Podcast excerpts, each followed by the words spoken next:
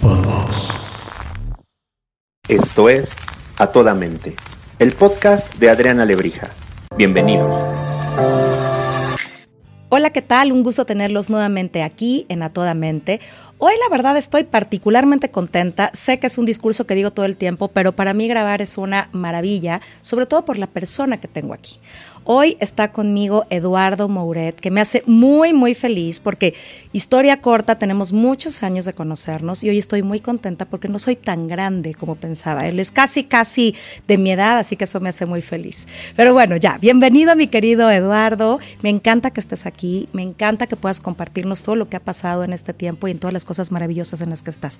Me encantaría, querido, que tú nos cuentes en qué andas cuál es el rol, qué estás haciendo, porque creo que de ahí va a venir una conversación deliciosa que seguramente todos aquellos que nos escuchen van a tener mucho que aprender y, tomar algunas iniciativas interesantes para poner en juego en su vida, en sus organizaciones y creo que eso va a estar delicioso. Bienvenido, querido. Muchas gracias, Adri, y buenas tardes.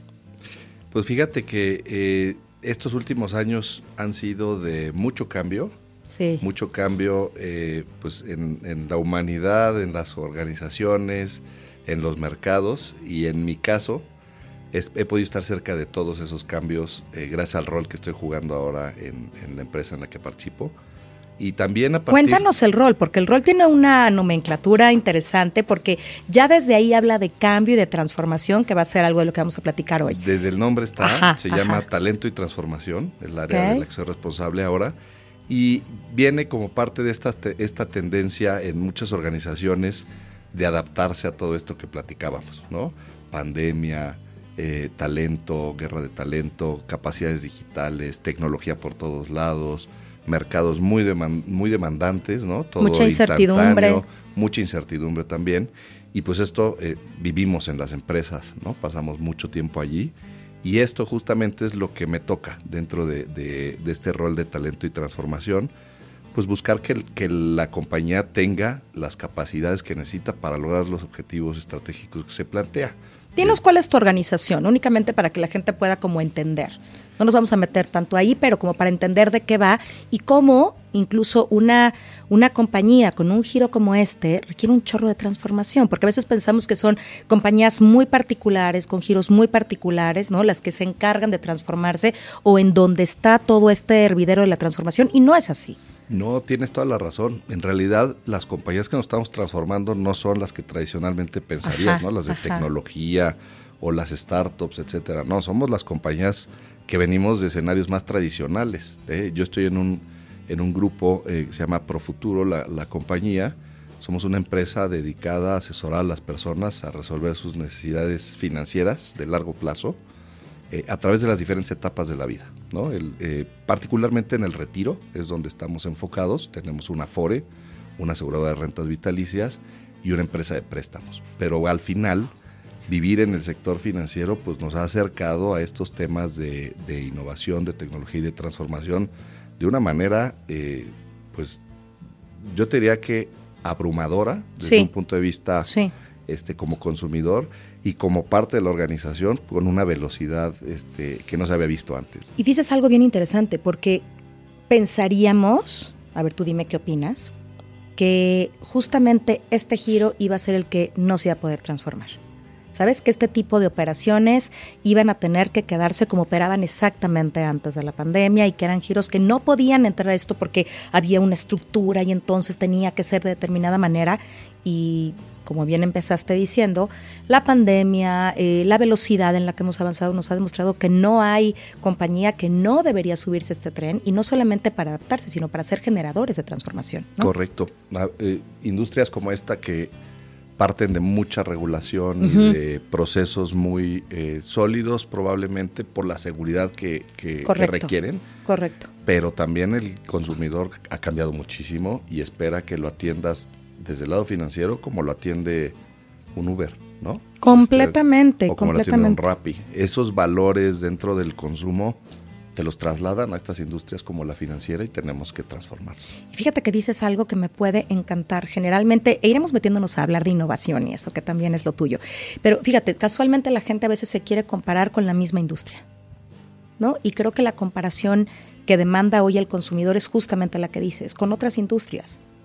¿no? Si Rappi puede, si Uber puede, ¿por qué tú no me puedes dar esto? Si en tal lugar vivo esta experiencia, ¿por qué no? Creo que hemos pasado un poco del, eh, ya me irás, nos irás contando un poco más, pero incluso del consumo tradicional a una vivencia, ¿no? A un tema más experiencial, a ¿no? un tema de experiencia y justamente ese es el reto, porque también estas eh, empresas que, mencionamos como ejemplos de, de velocidad y valores digitales, también se están metiendo a los negocios financieros. Entonces, ya no solo compites con los que tradicionalmente competías, que estaban de tu lado en el mismo sector y que los veías y que podías hacer algún elemento de diferenciación. Estas otras empresas también se están metiendo a negocios financieros y el otro elemento que ha cambiado muchísimo es que la tecnología está a la mano de cualquiera y hay mucho emprendimiento, mucho emprendimiento en el sector financiero, las famosas fintech, que también están encontrando áreas que nosotros los... Eh, empresas tradicionales no hemos cubierto de forma correcta a ciertos segmentos, ciertas necesidades y que ellos están aprovechando y encontrando eh, nichos de mercado y de, y de valor, de generación de valor,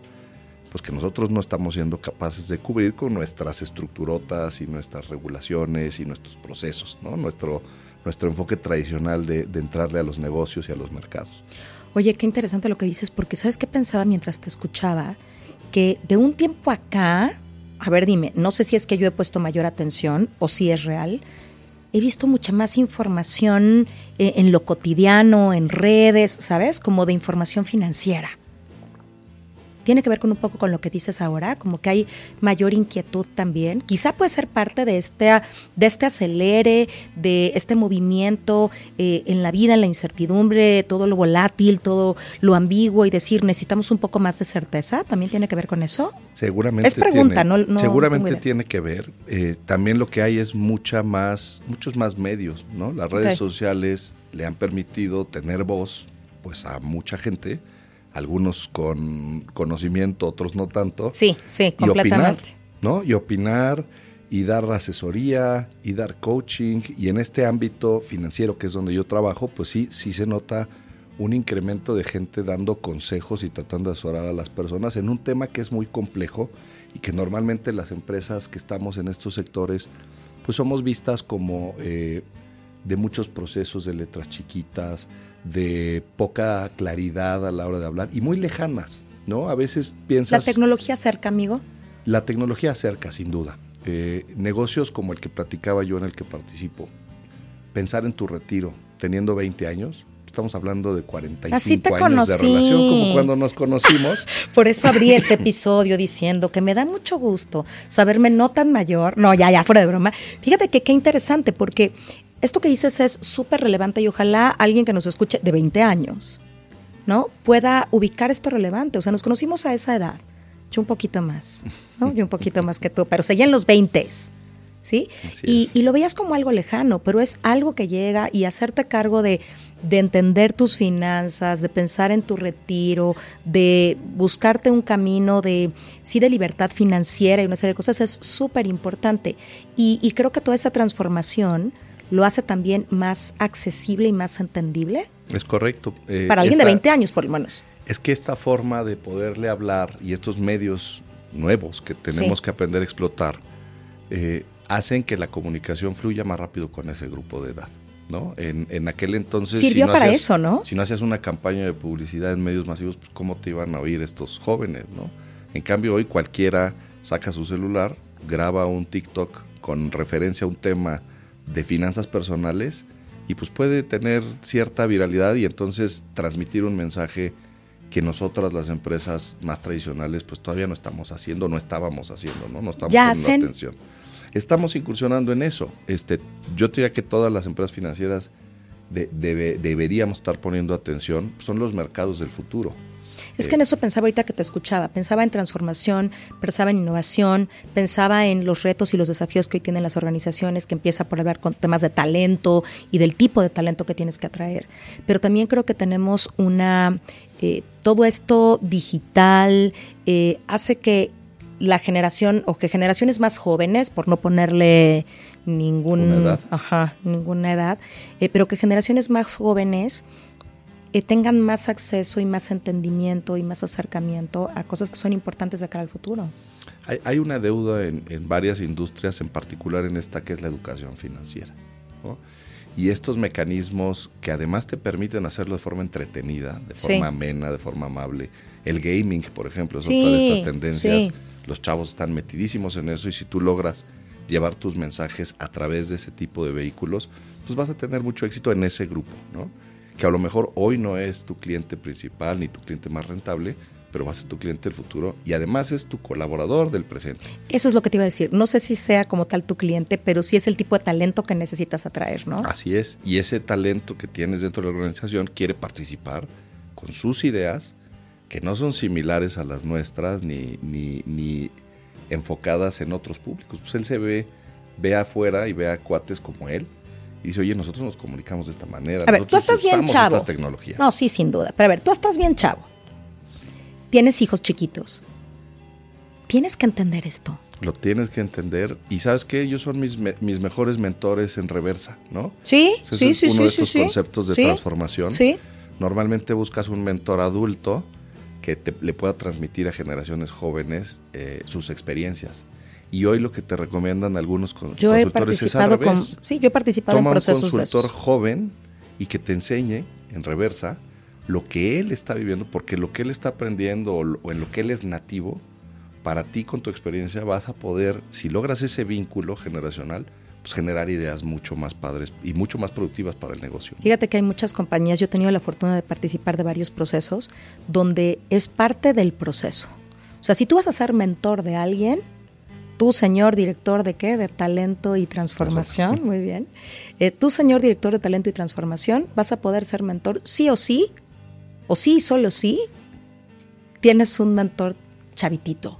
Y chavitito puede ser el del servicio social, el chavo servicio social, el que está entrando pero que trae todo un mundo de ideas, de dudas y que te diga por aquí sí, por aquí no. Y, y me regreso hasta donde decía que tú estás muy joven y tienes, y tienes hijos chiquitos.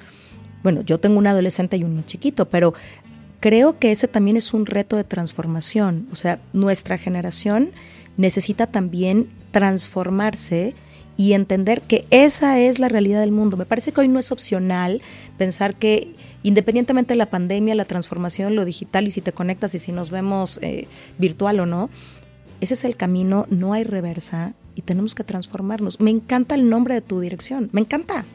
Fíjate que hacer. Porque más, perdón, porque juntaron dos elementos importantísimos, o sea, el talento y la transformación.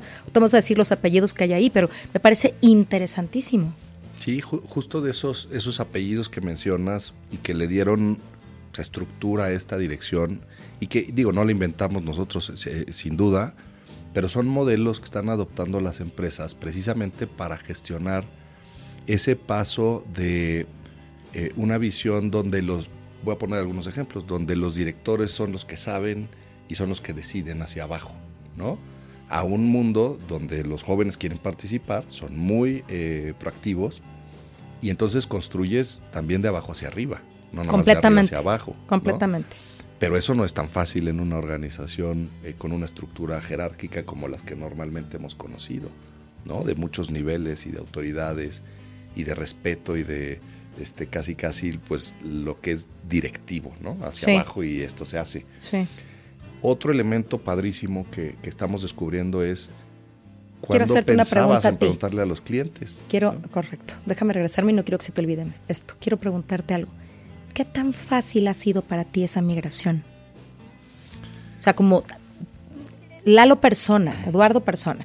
O sea, decir, ok, yo fui educado bajo este modelo y aunque compartimos un jefe maravilloso, maravilloso, excepcional, mi querido Pedro, eh, aunque eso pasó y eso, digamos, digamos que sin querer, queriendo, nos enseñó que la estructura no tenía que ser tan jerárquica, yo eso le agradezco profundamente a Pedro, Pedro Antonio, ¿no? Eh, ¿Cómo es ahora para ti darte cuenta que, que la jerarquía está, a mí me encanta que así sea, pero, pero yo finalmente yo estoy fuera de organización, ¿no? Está tan diluida que verdaderamente sea como si este, este rol en una figura de transformación de facilitador, de escucha para poder ejecutar la transformación.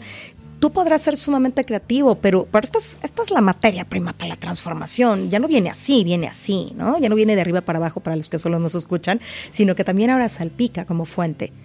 ¿Te es fácil, Lalo? Fíjate que eh, yo me siento privilegiado por la edad que tenemos Porque no somos ni la generación eh, mayor que hoy está en las organizaciones, ni tampoco la de entrada.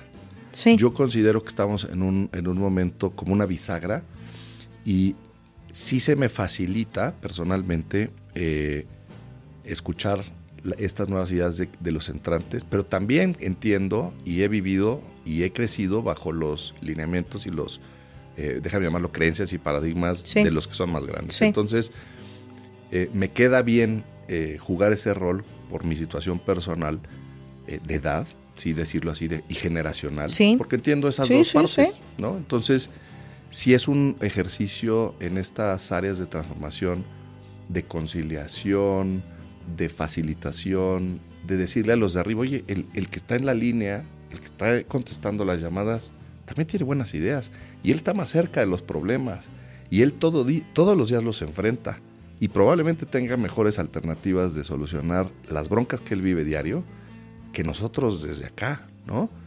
Eh, y cuando empiezas a, amalgamar eso, hay procesos este, que hemos venido aprendiendo y muchas lecturas y muchos aprendizajes de otros, este, de otros lados que te ayudan a provocar eso en la organización. Entonces, eh, transformación yo te diría es, no es evolución nada más, ni es que los de arriba acepten o toleren a los, a los, a los entrantes y a los jóvenes, o viceversa, ¿no? Decir, oye, no te preocupes, ya está grande, ¿no? no va por ahí.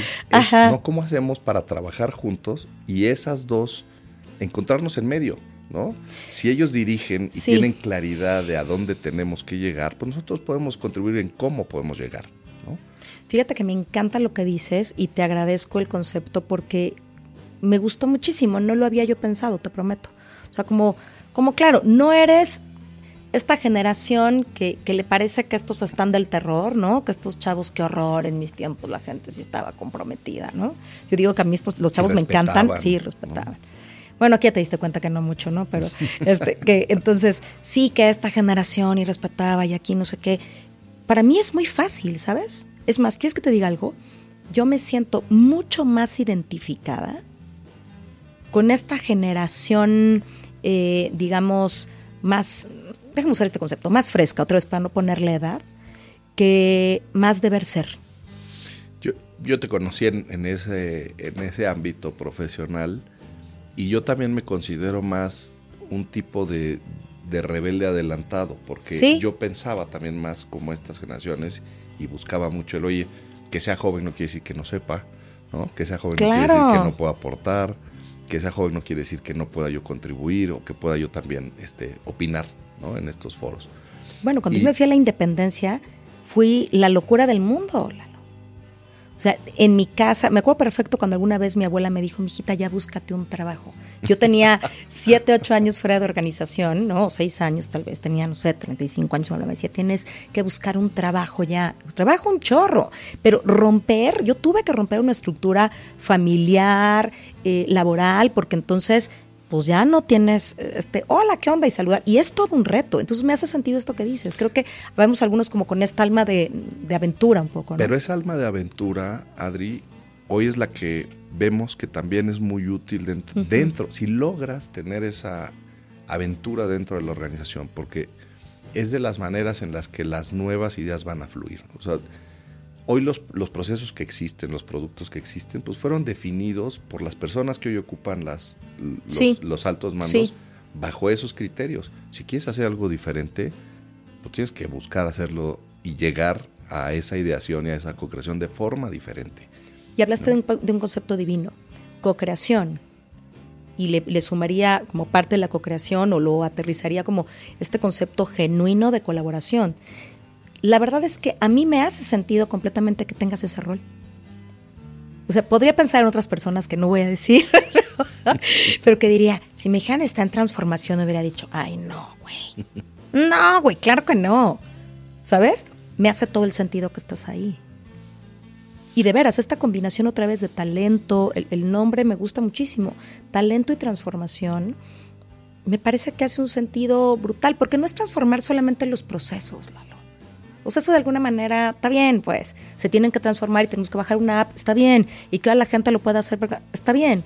Pero a eso sumarle verdaderamente el entendimiento de que es la gente la que ejecuta las transformaciones, está increíble. Y voy a poner así, como digo, un trompito aquí en el centro y a ver qué opinas. A ver, si pienso en el giro de la organización en la que estás, eh, en un pedacito, porque hace muchas más cosas de lo que voy a mencionar, y pienso en pensiones y esto, también es un gran reto. Hace poco en algún lugar escuché, lamento no poder eh, repetir la cita, eh, pero decía algo como lo complejo que resultaba para los adultos mayores entrarle en este momento de tanta transformación. Deja tú en el entendimiento de algunas cosas, ¿no? De si te regalan su bonito like o te mandan un mensajito en la mañana, está bien. Pero entender que si hoy quiere comprar algo, un boleto de avión, por ejemplo, pues lo va a tener que comprar una aplicación. Y entonces si se quiere comunicar al lugar este le van a decir su llamada es muy importante por decirte algo y no le van a contestar. Y entonces cómo, cómo están teniendo que irse encaminando a entender la transformación cuando ya no la entienden o les cuesta muchísimo trabajo y entonces volvemos a generar, y, y, un poco, por eso te decía que es un trompito, me gustaría saber tu opinión, volvemos a generar un poco de segmentación, porque entonces si todo empieza a volverse tan digital, porque entiendo que se necesita, ¿no? A mí me llama mucho la atención ir a una tienda, por ejemplo, y decir, quiero esta blusa, ya no la tengo aquí más que en la página o en la... Línea. Sí, en línea. Ay, es que me la quería probar, ya sé que la voy a comprar, va a llegar a mi casa, no me va a gustar y la voy a devolver y lo hago todo el tiempo, que implica a lo mejor algunos otros gastos, pero pienso en los adultos mayores que usan un tipo de servicio como el que tú quieres. ¿Cómo, ¿Cómo hace una compañía como esta que tiene un área de transformación, donde está metido en la innovación, en la co-creación, en la escucha de los dos eh, lados de la misma estructura, digamos, o de la historia de la compañía, para atender a ese nicho que le cuesta tanto trabajo lo digital hoy? Claro. ¿Lo hice complejo o, no, lo expliqué no, no, muy bien? No, creo que está, está muy claro este, el trompito que echaste porque... ¿Doloroso? Así como vas estamos hablando de los jóvenes y que son más nativos y afines a esa parte digital, pues también hay el otro, el otro lado, ¿no? Que, no lo son en su totalidad. Y que a mí me parece doloroso un ¿eh? poco, ¿eh? Pero nos sorprenderíamos de, cómo van avanzando poco a poco en, la, en la integración, si no se, se hace una brecha, ¿no? Correcto. Eh, pero ese es otro de los conceptos de transformación muy padre que estamos incorporando, eh, que Cuéntame. es el diseño centrado en el usuario. Eh, ¿Qué significa? Si es joven, diseña joven. Si es adulto mayor, diseña adulto mayor. Me encanta. Vas a tener que encontrar los mecanismos para atender a cada usuario en función de su expectativa, de su necesidad. Y aunque sabes que eh, necesariamente la parte digital va a ser más eficiente, pudiera llegar a ser más barata, este, representar ciertos niveles de productividad, también tienes, y que hoy son nuestros clientes probablemente más valiosos, los que tienen más años de ahorro, más años este, eh, participando con nosotros, pues ellos son los que hoy están demandando en, en ocasiones un servicio presencial. Entonces tienes que adaptar también los canales para que reciban a ese tipo de cliente, ¿no? En el negocio en el que estamos nosotros, puedes recibir a una persona, bueno, mis hijos tienen su cuenta individual, ¿no? Y tienen 6 y 10 años, pero también tenemos eh, personas que están pues arriba de los 80, 90 años recibiendo su pensión. Entonces es un espectro muy grande y tenemos que encontrar los mecanismos de diseñar para cada uno de ellos. Y diseñar experiencias. Servicios, experiencias, es correcto. Eh, no le va a dar la misma emoción eh, la experiencia de, haber logrado eh, una pensión después de una vida laboral enorme, ¿no? larguísima y muy consistente a una persona que está cumpliendo 60, 65 años que alguien que acaba de ingresar a trabajar. Los, los incentivos son muy diferentes. Completamente. la expectativa que tienen de la compañía y del producto es muy diferente. Y el nivel de relación también. Mientras más joven seas, probablemente estés más lejos de estos temas. Mientras más adulto seas o intermedio como nosotros, pues ya te empieza a sonar el tema como algo relevante. Entonces, hay que encontrar formas de acercarnos con, con ellos en sus diferentes perspectivas. A un joven no le puedo llegar a hablar de retiro, pero sí tengo que empezar a hablarle de ahorro. ¿Sí me explicó? Porque va a tener, y ojalá logre ver, este mecanismo como algo eh, fundamental para lograr sus objetivos de, vida de corto plazo, que podría ser pagarse unos estudios, terminar de pagar la carrera, eh, ahorrar para sus estudios de posgrado, adquirir su primer coche. Ojalá ahorre. Y ya más adelante le va a caer el 20 que el, que el ahorro que le dijimos hace 10 años, pues también le sirve para otras cosas y en algún momento le caerá el tema del ahorro para el retiro. Pero ese diseño centrado en el usuario en función de sus expectativas y de sus momentos de vida es muy importante y es de estos conceptos de centricidad en el cliente, ¿no? De escuchar al cliente. Y me encanta porque si me regreso a este tema de, transformación, de innovación, y, y, un poco con lo que empezamos es, a ver, esto es un gran desafío para todos. Yo decía, habemos algunos que nos sentimos cómodos. A mí me encanta el cambio. Si no ocurre, me aburro. Sí, yo creo que por eso hago esto que hago, porque sí es como cada día diferente y aunque fuera a decir yo exactamente lo mismo que no, no ocurre, de entrada es a un foro diferente, una circunstancia distinta y esa a mi vida le pone una novedad, me encanta. Soy buena para el cambio.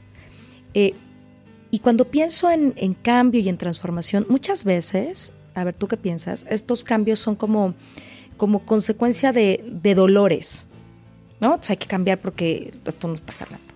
Pero creo que hoy estamos en un momento donde, claro, la pandemia obligó a cambiar por el dolor, pero ya, a ver, sigue, seguirá y vendrán otras, toquemos madera, pero, pero seguramente ya estamos en una onda compleja. Pero, pero creo que fue eh, la prueba clara que aquellos que ya traían unos pasitos avanzados, ¿no? En transformación, pues no les costó tanto trabajo. Los que habían dicho esto es imposible, pues les costó todo el trabajo del mundo.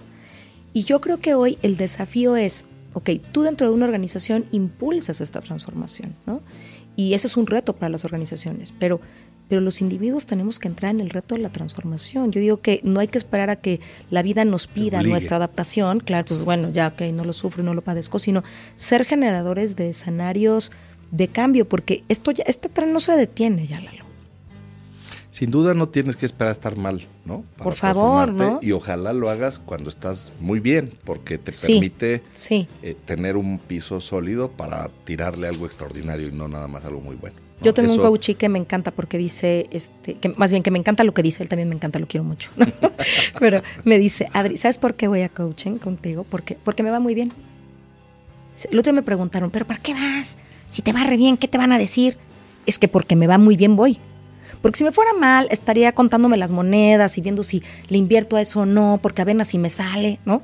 Me va de poca madre. Como me va de poca madre, es el momento para que yo pueda ver qué transformo, qué potencializo, porque incluso si algo de lo que yo experimente no me va muy bien, de todos modos tengo un piso sólido, ¿no? Y creo que si hoy materializamos que la transformación no tiene que venir necesariamente de un dolor, que tiene que venir de, ojo, necesitamos ser mejores todos los días porque esto va muy rápido. Y si ayer no tenía competencia, mañana en la mañana ya la tengo. Y si pensaba que mi competencia es alguien que se dedica a lo que me dedico yo, no, también Uber puede ser mi competencia porque genera una experiencia que yo soy incapaz de generar. Y nos enrolamos en eso. Entonces no hay manera de que como individuos y como organizaciones veamos pasar la vida, ¿no? Sino que nos ponemos en un modo completamente activo que creo que ese es el reto.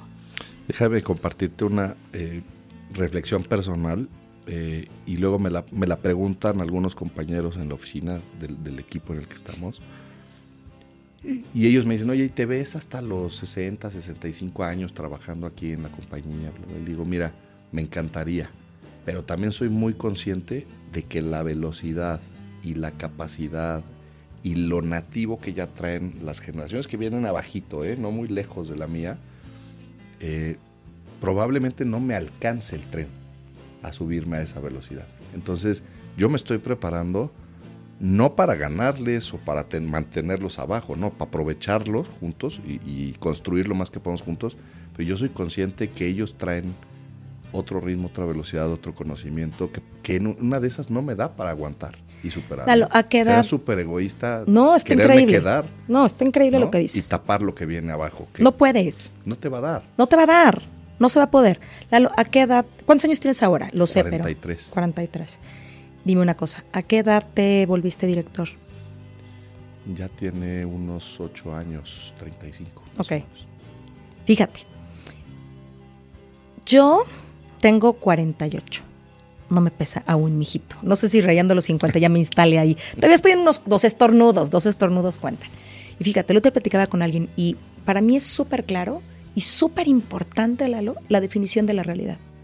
Es un ejercicio que hago siempre, pero además de una manera súper poderosa los últimos, del 19 para acá, ¿cuánto? Cuatro años, los últimos cuatro años. Si bien me va, la carga laboral que yo tengo, la energía, eh, el punch, el poder decir, híjole, no tengo espacio en mi agenda, sin soberbia, sino real. O sea, estoy full, está padrísima, mi carrera está increíble en este momento. ¿Siete años? ¿Ocho? ¿55? ¿56 años? No más. A ver, sé que hay gente que nos escucha que va a decir, estás loca, hoy, hoy, porque tienen más años y hoy está bien. O sea, hoy yo conozco gente que admiro profundamente, que hace cosas como las que hago yo y tienen más de 60. Entonces me dicen, claro, tú a mi edad, entiende que no, porque ahora este acelere va a hacer que no me alcance. Y mira que, que le echo ganotas y me preparo y busco y le entro, ¿no? Pero me va a alcanzar, porque además, fíjate, cuando yo tenga a esta coach de 35 años, que sea el director de talento y transformación, y me diga, oye, este, quiero que sea mi coachee, quiero que me, den un proceso de coaching, pensemos. Ok, este, me mandan por favor el currículum de mi coach. entonces, 120 años. Y yo ahí sentada. ¿no? quiero. A lo mejor soy la más crack del mundo, pero la posibilidad de que este chavo diga, no hay alguien un poco más joven, y no lo digo de manera despectiva, ¿eh? sino pensando en la agilidad para cambiar, en la energía, va a ser muy probable que diga, pues quisiera alguien más joven, donde llegaría una como, como yo hoy. Así es. ¿Sabes? Fíjate que yo, yo comparto contigo ese, eh, pues esa pasión por estarte preparando constantemente. Antes de tomar este rol, eh, tendrá yo creo que unos cinco años que, decidimos iniciar ese proceso de transformación formal, ¿no? Hacer una estrategia formal dentro de la compañía. No sabíamos nada, ¿no? O sea, por dónde empezar. Te acompañas de consultores, te acompañas de libros, vas a eventos y no he parado desde hace cinco años. Leo todo lo que me llega, voy a todos los eventos que puedo, me conecto a todos los eventos que puedo y estás, aprende y aprende y aprende cosas. El equipo que tengo, ¿no? que ya son este, pues, mucho más jóvenes que, que nosotros. Eh, ¿Qué edad tienen en promedio? 23 años, 24 años y hoy me siento en capacidad de poderlos guiar, de poderlos integrar, de poderlos acompañar, pero también veo unas capacidades, un potencial y unas ideas. Dales 10 años más, la edad en la que tú empezaste. Así es. Van a tener un punch brutal. Hay cosas que alcanzas a comprender hoy todavía porque estás estudiando, estás viendo, estás abierto, pero seguramente va a llegar a uno en el que eso ya no te dé, porque no es natural para ti, no es nativo a ti, tú no lo viviste, tú no... Nosotros no nacimos con un smartphone en la mano, ¿no? Yo veo la forma de relacionarse de mis hijos y, empiezas a ver el, temas como metaverso, ¿no? Por ejemplo, hablando de temas de tecnología. Pues ellos juegan eso. Yo me pon, yo tuve este Nintendo y estas cosas, pero eso es otra cosa. Ahí hablan, ahí compran. ¿Cómo transformas lo que hoy haces a ese mundo y a ese público? Probablemente no lo vaya yo a entender a ese nivel. Entonces es donde se, mete esta, esta prisa ¿no? de, la, de, la, transformación. Pero te quería también compartir otro, otra reflexión eh, que hice un día también platicando con, con unos consultores que me decían, oye, si, es, si se puede transformar a las organizaciones o es mejor abrir un grupito al lado nuevo, con reglas nuevas, con estructuras nuevas, en paralelo. ¿no? ¿Y tu opinión es? Mi opinión fue que aunque la transformación a veces duele, la tienes que llevar a cabo. Chócalas desde allá porque si no vamos a pegar a los micrófonos. Puedes, no puedes este, asumir que un grupo aparte va a transformarse solo y que va eh, cuando esto se apague, esto va a germinar, ¿no? Este, la verdad es que hemos apostado a que toda la compañía de forma transversal, cada uno en sus trincheras, porque hay, hay diferentes departamentos, diferentes especialidades, encuentre la manera de evolucionar y de transformarse. Y voy a decir algo horrible, horrible. Y la gente que no esté dispuesto a eso se va a filtrar sola. O la tendremos que filtrar, no hay de otra. Mira, yo el año pasado, finales de año, tomé un diplomado en innovación otra vez, en esto de hay que entrarle y hay que entrarle y hay que entenderle. Es que claro. Porque entonces yo me imagino en la organización, si yo estuviera dentro de una organización resistiéndome, con todo un equipo diciendo vamos, y yo, no, es que antes se hacía así, es que, o sea, estas que todo el mundo no sabemos y que ya dan una flojera infernal. Pues de verdad el sistema me va a tener que expulsar.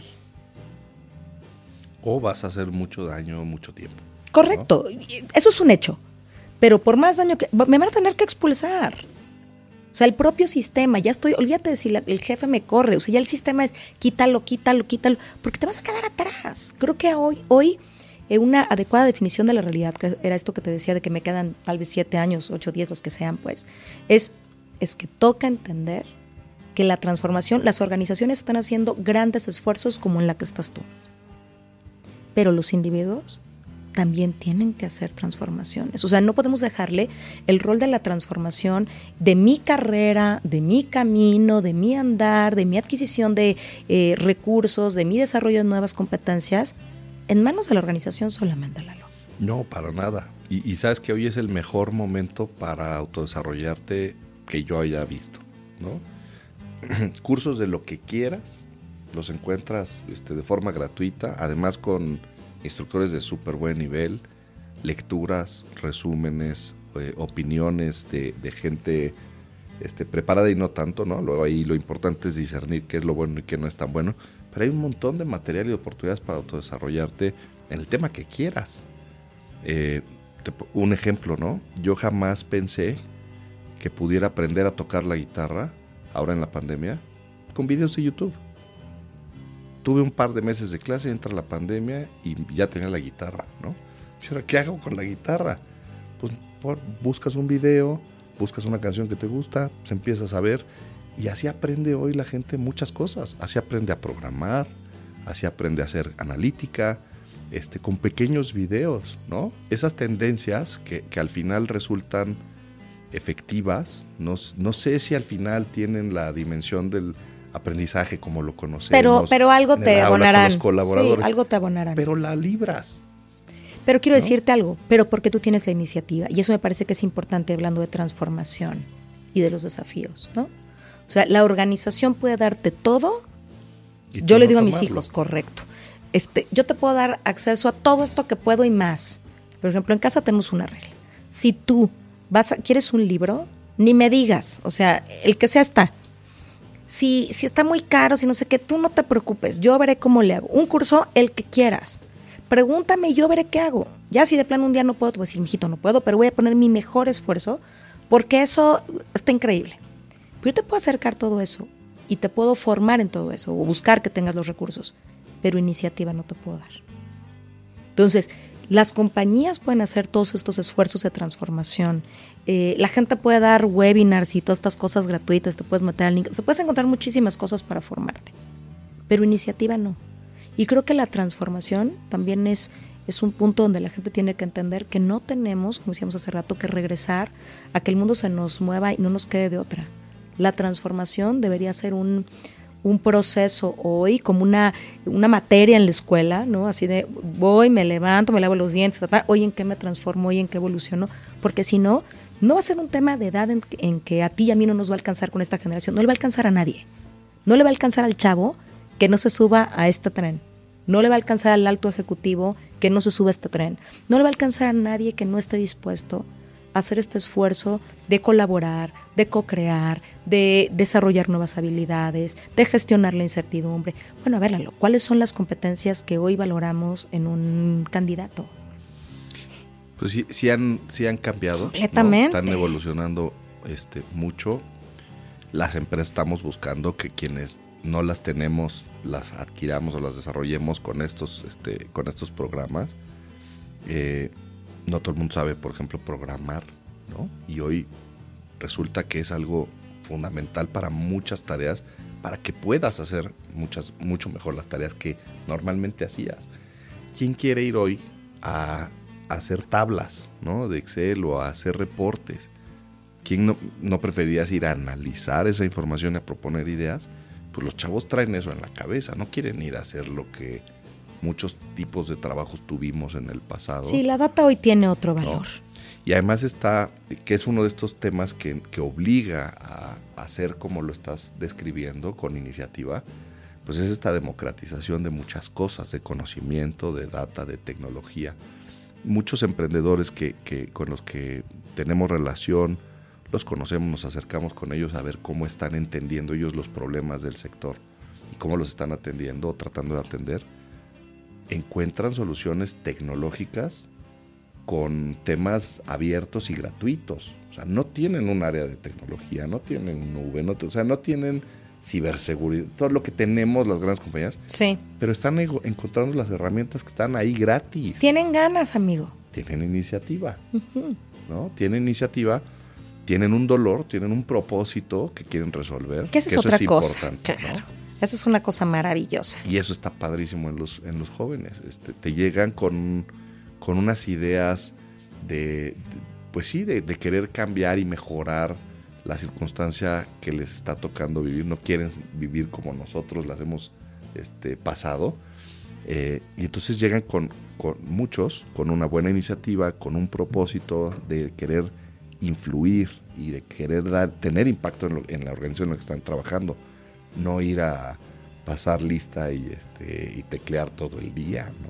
Quieren ser parte de la organización. Y creo que esa, esa eh, foco en el propósito, déjame llamarlo así, también impulsa la transformación de la organización. Sin duda. Porque entonces no vienen como de, este es un buen lugar para que tú hagas dinero. No, a ver, ¿cuál es yo, en qué le aporto a esto? Nos, nos, dimos cuenta, yo, eh, al menos ejemplos después de, la, de esta pandemia, eh, una orientación de los, del mercado laboral a buscar lugares donde hubiera propósito, ¿no? No cualquier empresa, sino, oye, a ver, esto estuvo así muy, muy rudo, nos movió mucho el tapete, este, pero quiero hacer algo que, que valga la pena, ¿no? Entonces... Eh, Completamente, eso estuvo durísimo. Todos sabemos que nos vamos a morir, pero la posibilidad de, mejor no salgo porque qué tal que sí me muero, o sea, conciencia existencial nos dio durísimo y eso disparó el propósito. Y el, tiempo que voy a dedicar a hacer algo, pues que sea algo que tenga valor y que genere valor a la sociedad, a un negocio, a una comunidad, etcétera. ¿Qué conceptos, pensando en estos que dices, qué conceptos son hoy los que dices, híjole, si pensamos en transformación, ¿qué tendríamos que pensar? A mí se me ocurre propósito, se me ocurre colaboración, se me ocurre co-creación. Y, se, nos, se nos han hecho todavía más evidentes temas como diversidad, como inclusión, como equidad, como sostenibilidad. Eso es importantísimo. Este, esos elementos dentro de una oferta eh, pues laboral para atraer al mejor talento a las empresas ya no te puede faltar, ¿no? Este, Atraerlo y retener el que tienes. Es, es, impresionante cómo hoy, a ver qué opinas de esto, la gente ha dejado de pensar que un lugar es una buena alternativa laboral porque no tiene esto. Pero antes estabas contento, sí, pero ya no. Fíjate que se, se, sí se ven los números en general en, en, las en diferentes industrias, ¿eh? incluso, y hay estos conceptos de The Great Resignation y que Mucha gente dejó sus trabajos porque vio que no era feliz o que quería vivir en otro lado y entonces cambiaron de chamba. Eso es todo bien fuerte. Eso este, yo lo veo traducido aquí en, México en, ese tipo de temas. Te llega un chavo súper talentoso con muchas ideas. Si tú no lo canalizas a que de veras este, las ponga en juego, tenga propósito, las ponga en juego, use sus habilidades, todo lo que ha aprendido y lo que quiere lograr, a los dos meses se va, pero no se están yendo porque no sean este, apegados o no tengan unas ganas de crecer dentro de la organización. Se, van porque no, las empresas no tenemos los mecanismos siempre para canalizar esa, esa energía y esa Sí, porque sientan que no generan valor. Y ahí es donde este, estos procesos de, transformación o estas este, teorías de qué puedes hacer, eh, te hablan de que le des voz a los colaboradores, ¿no? que escuches la voz de los colaboradores que los hagas partícipes de la generación de la estrategia, que escuches sus ideas de cómo resolver los problemas. Porque muchas veces eso que él, él te dijo, que puede ser alguien nuevo, ¿eh? Sí. Este, no tiene que ser alguien con 20 años en la, industria. Es más, hasta, hasta viene menos viciado. A veces la verdad. Eso, eso ayuda más, ¿no? En los procesos de innovación, tener alguien que no sabe del tema, este, a veces hasta te lo sugieren para que en los grupos te, te, haga sea pensar de forma disruptiva. ¿no? Entonces, eh, si vas, vamos logrando esos mecanismos de escucha de la voz, de la opinión, de las recomendaciones de los, de los este, colaboradores, pues se sienten parte de lo que estás logrando. Completamente. Y cuando platicas los resultados, la gente rápido identifica, es que yo lo que hago impacta en esto, lo que hago impacta en aquello. Se sienten parte del resultado y estamos, es, sí se sienten más comprometidos. Completamente. ¿Y sabes en qué pensaba? Como, como en tener, o te que decías, escuchar la voz, es que hoy necesitamos generar permanentemente estos espacios para ser disruptivos. Nada más para eso. ¿Quién sabe si se va a aplicar algo? Pero invéntate, sal, correr riesgos, Lalo. O sea, creo que eh, si hablamos de transformación, tendremos que asumir que esto es un tema de correr riesgos. Todos. El individuo cuando dice, voy a entrar a este nuevo rol que no sé si, eh, movilidad, pues voy a ver este lugar a ver si, eh, cambio de, de, un sistema, de un, lo que sea, pero necesitamos aprender a correr riesgos. Transformación implica riesgo. Esa, esa palabra de riesgo, pues a las compañías no nos gusta, ¿no? Siempre estás buscando a mí me encanta, soy una loca peligrosa. Minimizar riesgos, quitar incertidumbres, etcétera. Imposible. Pero de alguna manera este, estos procesos eh, de, transformación o de innovación eh, te obligan a tomar riesgos o por lo menos a darte cuenta que hay formas que no van a jalar, ¿no? A experimentar. Ese, es otro concepto. Es que no hay experimentar, Lalo. No hay manera de experimentar sin riesgo. O sea, lo que creo es que, a ver, quieres, y yo se los pregunto, ¿eh? ok, sí hay que hacer. Ok, nada más quiero poner una pregunta sobre la mesa, equipo. ¿Qué tan tolerantes somos al error? ¿Sabes? Porque si tenemos cero tolerancia al error, no, aquí no se permite el error, entonces no estamos dispuestos a experimentar. Porque si experimentamos, pues ojalá todas nos salgan, pero algunas no nos van a salir. Pero mira. Y también va a haber un riesgo, y ¿no? Como área de transformación, tienes que identificar que para que eso realmente suceda, también tienes que ajustar los incentivos. Porque si la compañía premia los, solo los resultados y no los intentos de mejora, entonces no va a haber, ¿no? Claro. Entonces, eh, dentro de este rol que tengo, pues están temas que tienen que ver con la planeación estratégica. ¿Qué tanto tiene tu rol? Tu rol está grandotote, así se llama, pero ¿cuántos nombres chiquitos dice? Son varias funciones Que, ayudan a que estos, de alguna forma, tengo las herramientas que necesito para impulsar esos cambios, ¿no? Entonces, está el equipo de capital humano, con todas sus funciones este, tradicionales de, atracción, desarrollo y eh, eh, fidelización de talento Claro, que hay talento porque sin talento no hay transformación. transformación. Tengo la palanca de entrenamiento, tengo la palanca de evaluación del desempeño, ¿no? Entonces, ahí tenemos pues, muchas herramientas para provocar esta transformación. Me encanta eh, el concepto de provocar, ¿sabes? Me encanta. Hay que hacer provocaciones. Que nos, dicen, oye, ustedes este, en transformación o en innovación hacen magia, ¿no? les digo, no, no hacemos magia, hacemos magos el, concepto que, queremos lograr en la organización es habilitar. Esa es la otra palabra que también hemos visto que, es muy importante. Es habilitar a la empresa, habilitar los procesos, habilitar a la gente para que ellos solitos eh, hagan este proceso eh, dentro de lo que ellos son expertos y ellos saben para dónde tienen que llevar. Un área, una área externa no les va a poder decir transfórmate para acá, transfórmate para allá solo ellos saben. Sí, claro. Pero lo que sí necesitan son estos eh, pues elementos, estas eh, capacitaciones, estos entrenamientos, estos métodos, estos incentivos, estos, ajustes en los incentivos para que se atrevan. Sí, sí, sí. Si no, lo que premias, ahí, ahí hay mucho de... de, sí, atrévete, pero si, si te atreves te va mal. no, bueno, pues no, no, me voy a atrever. ¿no? O te castigo tu compensación, pues no, no le entro. Completamente, completamente. Tú sabes Tienes toda la parte de capital humano. El otro elemento eh, es el área de mercadotecnia e innovación. ¡Está increíble! Marketing ayuda, ¿no? También a través de la organización, a darnos un mensaje, una marca, una experiencia, unos pues son los creadores de, todo eso, claro. Y que cada quien los utilice en cada cosa que le toca, ¿no? Estos, este, principios tradicionales de que mercadotecnia es el que centraliza y el que cuida, que la... No, no, no, a ver, hay ciertos principios, queremos que nuestros clientes sientan esto, pero si tú eres el de la sucursal, ¿tú cómo le vas a hacer para que nuestros clientes sientan esto? ¿no? Se sientan acompañados, se sientan seguros. Sí, generemos esa experiencia que queremos. Podemos definir una experiencia para la compañía, pero el que la va a hacer vivir y la va a hacer eh, tangible en cada uno de sus procesos, pues es el responsable de servicio a clientes, de ventas, etcétera, ¿no? Pero él entra a marketing dándole también su pues, talento para eso, está increíble. Mete a esta este, fórmula pues estos conceptos. El, tercero, que, me parece también es importante, es el, área de planeación estratégica. La transformación no es para donde sea. La transformación no es para donde sea. La transformación es para donde lo necesita el negocio, ¿no? Entonces, no porque otras compañías estén haciendo o porque eh, viste en un evento que tal empresa. Sí. No. Puede estar muy bien y muy bueno para esa empresa, para ese contexto. Y a lo mejor puedo tomar algunas cosas, pero si no está dentro de mi planeación estratégica, quizá no me va a llevar al lugar que necesito llegar. No es a donde quiero llegar. Entonces, la, la planeación estratégica también nos da elementos a esta área de transformación para dirigir eh, los esfuerzos y, estar muy alineados a los objetivos que queremos lograr.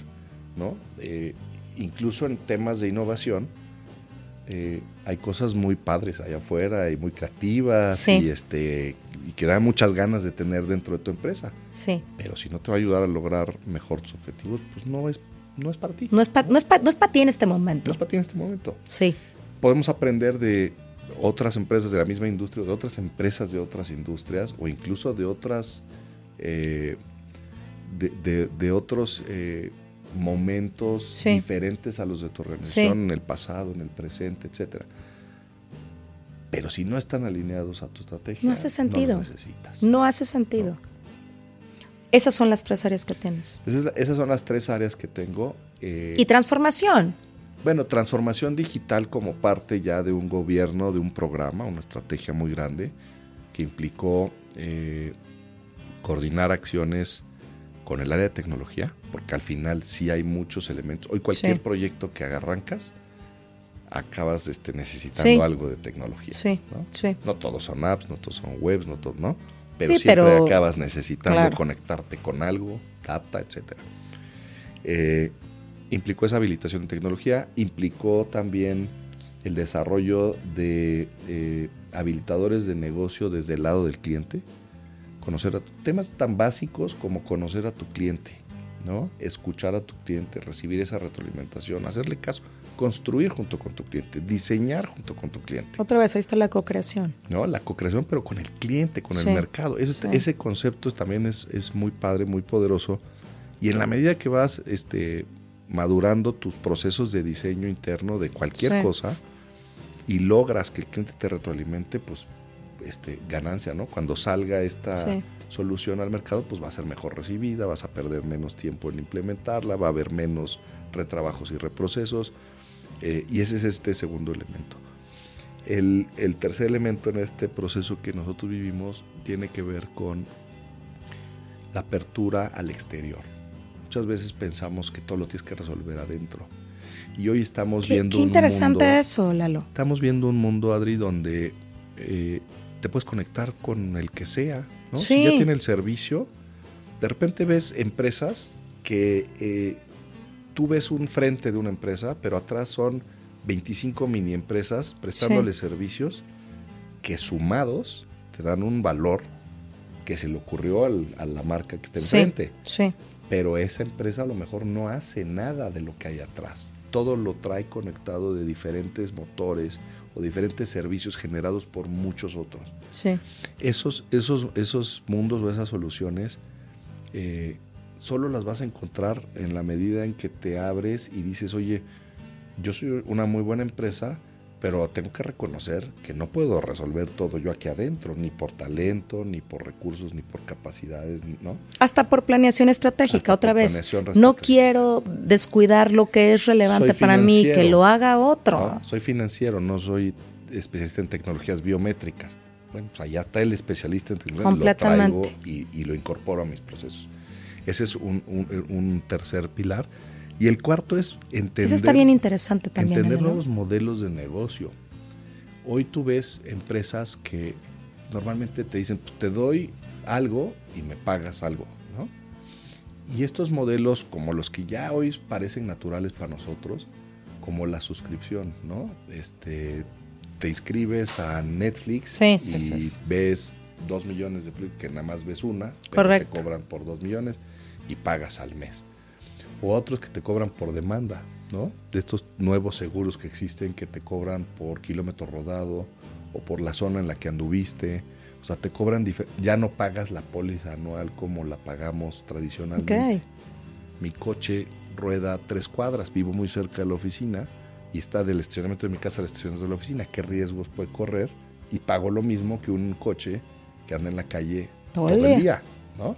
Entonces, cuando, mm. las, em, cuando empiezas a ver esos modelos diferentes, tú también tienes que traer ese, ese tipo de ideas a la organización y decir, oigan, y si en vez de cobrar comisiones por esto, mejor cobramos una suscripción.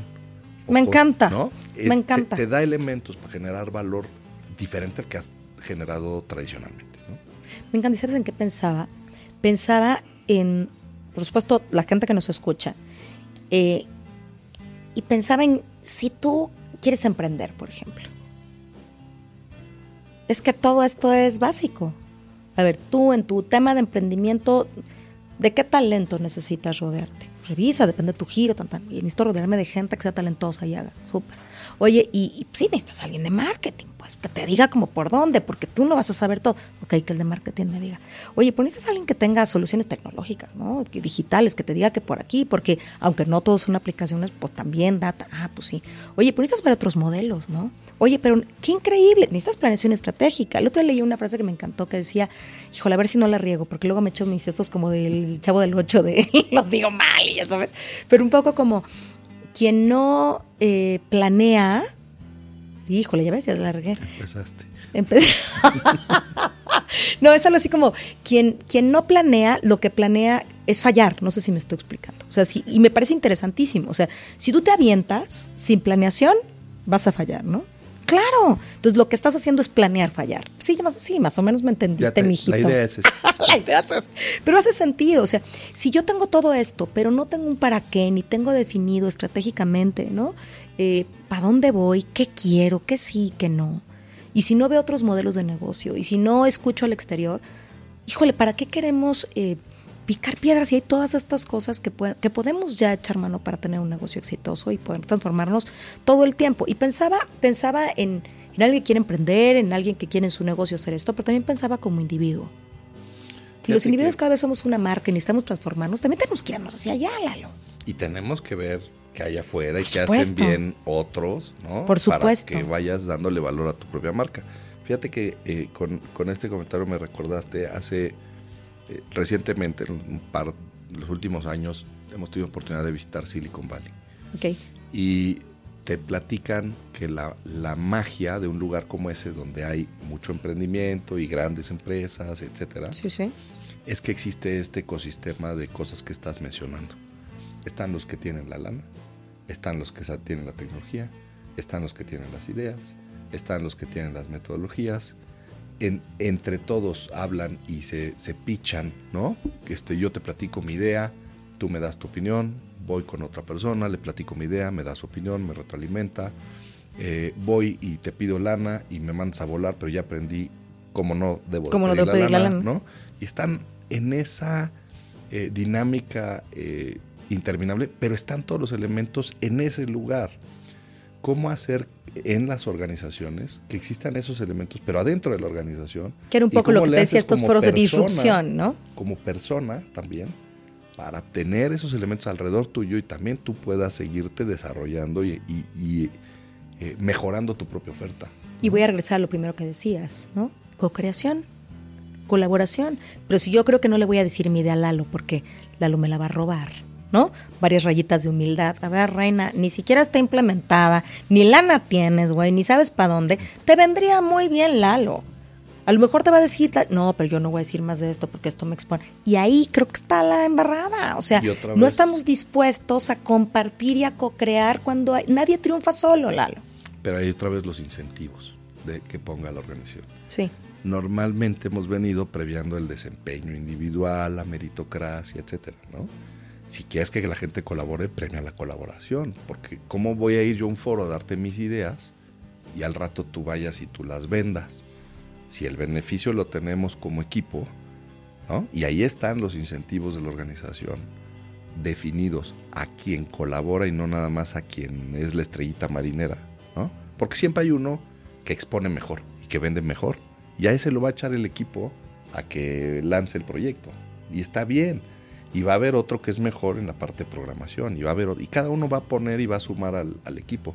Pero si premias desempeño individual nada más, Calificación de escuela, tú tienes 10 y el otro 8. 10 y el otro 8, pues entonces no te voy a dar mis ideas a ti, ¿no? Pero además quiero sumar una cosa, e incluso para irnos acercando un poco hacia el cierre, y es, también tenemos que generar ambientes emocionalmente seguros y colaborativos, Lalo. Porque si no, si no damos ese brinco a construir confianza, entonces vivo pensando que tú te vas a colgar la medalla. ¿Sí? A lo mejor tú me pones el estímulo, pero internamente no hay una genuina seguridad psicológica y entonces creo que además si mi iniciativa es muy mala, eh, mañana este, me van a hacer burling,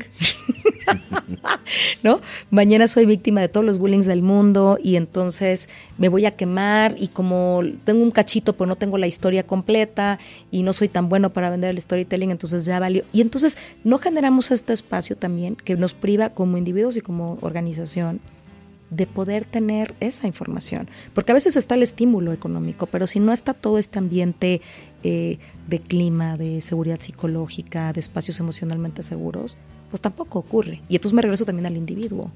El individuo tiene que trabajar en sí mismo para poder atreverse a hacer cosas en grande, Lalo. O sea, para transformarse tendríamos que empezar por reconocer quién soy y dónde estoy. Porque si no, ¿cómo sé a dónde quiero ir? ¿Qué quiero explorar? ¿Qué pones en el equipo? ¿no? Y qué te da el equipo a ti. Este, y esa, esos conceptos que luego suenan medio este, ya muy tocados, ¿no? Pero de la sinergia y de que de un equipo multidisciplinario salen mejores cosas que de una sola cabeza. Y esa, eso ponerlo en práctica también te, te va forzando como organización a aprender estos, estos temas que, que dices. Eh, cómo crear esos ambientes de confianza donde ese grupo pues sea capaz de decir una estupidez. Por favor. Porque pues se le ocurrió y para él era válida. Oye, ya ve, explícanos por qué la dijiste, cabrón. No, no importa que haya sido una tarugada y que nos reímos. Pero es un ambiente de confianza donde queremos entender por qué a esta pregunta tú contestaste esta respuesta. Y algo hay atrás. Y quizás si la revisamos es la mejor idea de todos los tiempos. Y si te vas al mercado, a lo mejor alguien más allá afuera la va a recibir, porque el equipo probablemente sea una muestra no representativa, pero una muestra del público que hay afuera. Completamente. ¿No? Hay unos ejemplos padrísimos de empresas este, de tecnología. La, digo, la voy a mencionar, pues una empresa este, gigante que a mí me, gustó mucho su, su, propósito, que es Microsoft. Eh, ellos tienen la, no, es exacta lo que voy a decir, pero la Como misión de empoderar a las personas para que sean más eficientes y que hagan mejor su trabajo. Okay. Y entonces algunas nos platicaron que ellos dentro de su fuerza de trabajo también tienen, no tienen a los mejores en todo, porque el mercado no son los mejores en todo. O sea, si tú desarrollas, por ejemplo, un Word para los mejores escritores del mundo, pues, allá afuera tus clientes, no todos, son los mejores escritores del mundo. Sí. Y también hay gente que no ve, y hay gente que no oye, y hay gente. Y entonces cuando haces que el equipo que prueba la herramienta, voy a seguir con el ejemplo de Word. Sí, sí. ¿Por qué crees que tiene hoy para que le dictes? Pues que probablemente hubo alguien en un equipo que no tenía manos para escribir. Eso no se te hubiera ocurrido si no haces un equipo diverso, ¿no? ¿Y por qué tiene alguien este Word también que te dicta? O que te lee lo que está en el texto. Pues porque a lo mejor había alguien este, que no tenía esa habilidad o esa capacidad y que se lo dieron a la herramienta porque se dieron cuenta que en el mercado hay gente diversa también, ¿no? Entonces, es, ese enfoque me encantó porque dices, sí es cierto, o sea, ¿por qué los equipos tienen que ser todos este, iguales y buscar a los mejores o puros ingenieros o puros matemáticos para resolver un problema de ese tipo cuando las soluciones las van a recibir personas comunes y, y corrientes como nosotros que no tenemos esas habilidades de quien lo diseñó. Me encanta, me encanta. Lalo, ¿qué pensarías que tendríamos que la gente que, que escuche este episodio tendría que quedarse? O sea, que dijeras, híjole, me encantaría que la gente que, que nos escuchó se acuerde de esto. Me traía yo ahí en, como dijiste, muy ñoño, preparé mis notas para, en tus, esta En tus notas, mijito. Y, y hay un, un, este, pues es una, una historia que me, que me gusta mucho, este, cómo ejemplifica, no sé si es real o no. Venga. Pero ejemplifica muy padre este, el mensaje, yo creo, de lo que hemos estado platicando en, en transformación y en mindset de, de las organizaciones. Eh, en este ejemplo, lo que, lo que ocurre es que eh, un grupo de generales empieza a ver cómo llegan pues, muchos de los aviones que habían enviado a una guerra, ¿no? Y llegan pues con muchas marcas de bala en algunas zonas del, del avión. Y entonces pues hacen conclave, ¿no? Oye, ¿qué vamos a hacer? Ve cómo llegaron los aviones, este, todos balaseados de las alas, etcétera, ¿no? Pues ¿qué, ¿cuál sería la respuesta lógica? ¿no? Pues refuérzales las alas, ¿no? Porque pues, regresaron llenas de, de hoyos. Uh -huh. Ese mismo problema se lo pasan a un grupo de analistas de diferentes este, orígenes, ¿no? de diferentes especialidades. ¿Y sabes qué respuesta dieron? La contraria. Quitemos las alas. No, ¿okay? no les refuerces las alas, refuérzale lo demás. Y entonces los generales les preguntaron, ¿por qué? ¿Tú qué crees que contestaron? No sé, dime qué encanta. Pues porque te estás basando en los aviones que sí la libraron, pero los que no la libraron no los estamos analizando. Probablemente los aviones que se quedaron en la zona de guerra recibieron los impactos en otras zonas diferentes a los que sí la libraron. ¿Qué quiere decir esto? Que el, que el pensamiento eh, diferente te suma valor. Si te vas con la primera, la racional, a veces vas a reforzarle las alas y van a regresar y pues las alas nunca, nunca se cayeron porque les balacearan las alas, Adri. Sí, por eso te dije, les quitamos las alas. ¿No? Finalmente llegaron, Más ¿no? bien los que no regresaron, que habrán sufrido y por eso no regresaron. En este ejemplo lo que te digo ¡Qué es, padre está! es, es la diferencia de ver las cosas pues como general, ¿no? Y lógicamente tú no estás en el campo, no estás en la batalla, no estás en el día a día y escuchar las ideas del equipo que tienes a cargo, que es especialista y que está recibiendo este, los problemas todos los días. Y sabes que sumaría que transformación implica quitar la mirada en lo evidente para ver lo que no tenemos. ¿No? Lo que ya está, pues ya está. Y no implica hacer cosas completamente distintas, sino atreverte a hacerlo diferente, aunque sea un poquito. ¿Qué sería lo lógico que haríamos? Reforzar las alas. Ok, tratemos de pensar en no hacer eso que sería lo obvio. ¿Qué otra cosa podríamos hacer? Y en una de esas descubrimos que, que tenemos mucho que transformar aún. Así es. Y, métodos hay un montón. Creo que ese es otro, otro mensaje. El que te sirva es el adecuado, o sea, porque hay muchísimos. Eh, pero todos tienen esta perspectiva de integrar más visiones que una sola eh, y de escuchar también a quien va a ser el usuario final de este proceso, solución, etcétera, para que tengas en cuenta todos los puntos de vista posibles y, y crees algo que genere realmente valor. ¿no? Para y quería sumar a esto que decías que escuches la mayor cantidad de puntos de vista. También creo que se requiere un punto, a ver, tú dime, como mucha escucha, pero también mucha certeza. No estoy hablando de necedad. Todo el mundo dice que no y tú dices que sí, ¿no? Bueno, escucha. Pero en una de esas vas a tener que ir en contra de todo lo que hay afuera, porque al otro también le cuesta trabajo cambiar. Y la transformación de pronto implica un esfuerzo, como a veces hasta medio de llanero solitario, para ser aquel que impulsa y después se sumarán otros y encontrarás gente como tú, ¿no? Dispuesto, dispuesto a correrlo. Pero, pero también es un camino de, de creer que es posible. Claro, sí, sí, sí. Y si no logras convencer, pues también te vas a quedar solito, ¿no? Correcto. Algunos de estos métodos a lo que te obligan es primero a converger, entender lo mismo. O sea, yo te puedo decir que tenemos un desafío, ¿no? Y planteártelo.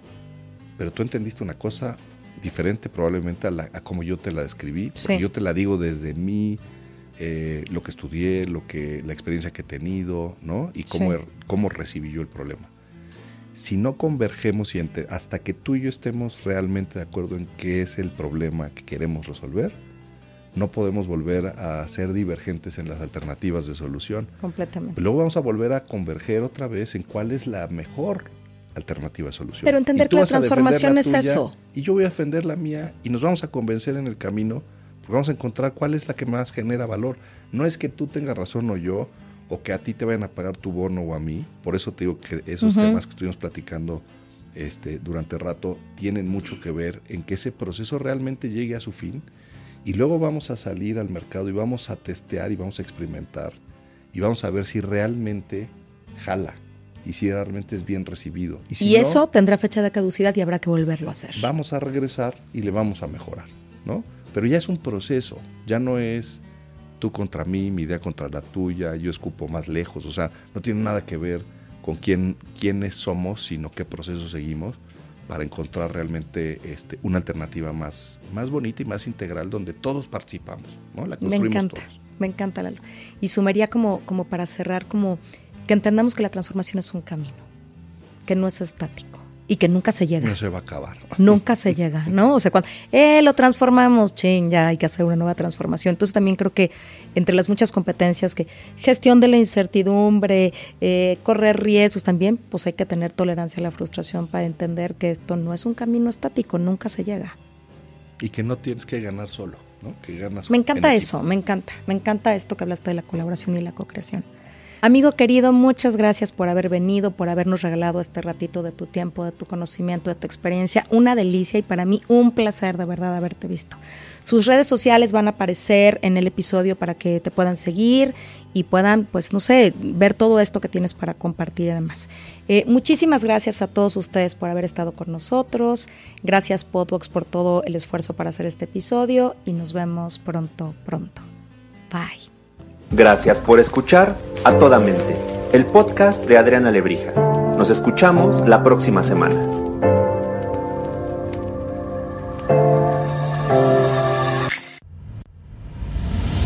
Esto fue una producción original de Podbox. Suscríbete y escúchanos en todas las plataformas de podcast.